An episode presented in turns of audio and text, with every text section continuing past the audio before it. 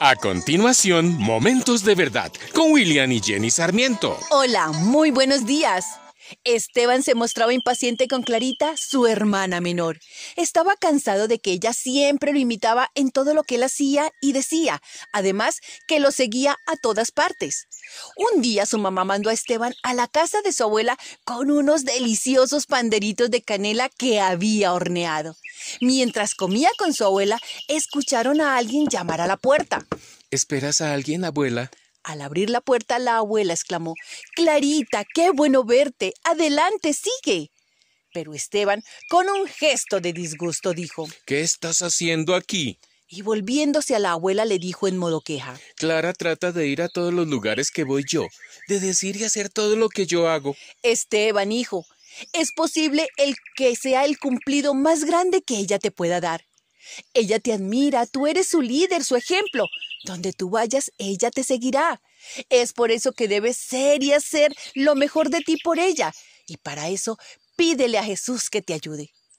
Al salir, Esteban miró a Clarita mientras que ella ponía su manita en la de él y recordó las palabras de su abuela en cuanto a ser un ejemplo. De ahora en adelante voy a ser el mejor ejemplo que pueda ser para mi hermanita.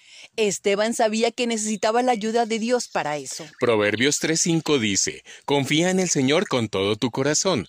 No dependas de tu propio entendimiento. Busca su voluntad en todo lo que hagas, y Él te mostrará cuál camino tomar. Para poder seguir el ejemplo de Cristo y andar en sus caminos, debemos conocerlo, relacionarnos con Él a través de la oración, procurar hacer las mismas cosas de acuerdo con el modelo que Él estableció.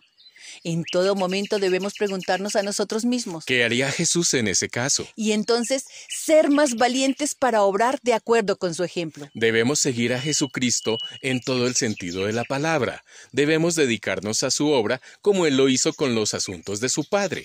Esforzarnos por ser como Él es y ser constantes en eso. Durante ese ministerio terrenal, nuestro Señor Jesucristo extendió repetidas veces un llamamiento que además de ser una invitación, también era un cometido.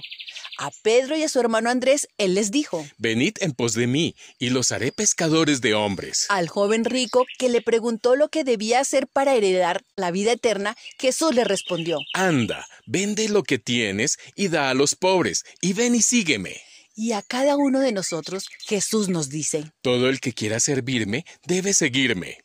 Estudiemos todas las enseñanzas del Maestro y dediquémonos con más ahínco a seguirlo. Con su poder divino, Jesús nos da todo lo que necesitamos para dedicar nuestra vida a Dios.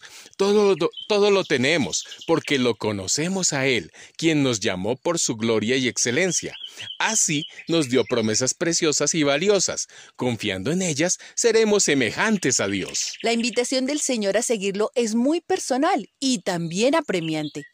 A cada uno de nosotros nos llegará el momento de contestar. ¿Quién decís que soy yo? Nuestra salvación personal depende de nuestra respuesta a esa pregunta y de nuestro compromiso con, con, dicha respuesta. Te invito a orar. Señor Jesús, yo quiero ser como tú. Me quiero esforzar y aprender más de ti. Ser amable y paciente, justa y bondadosa, y estar llena de tu amor.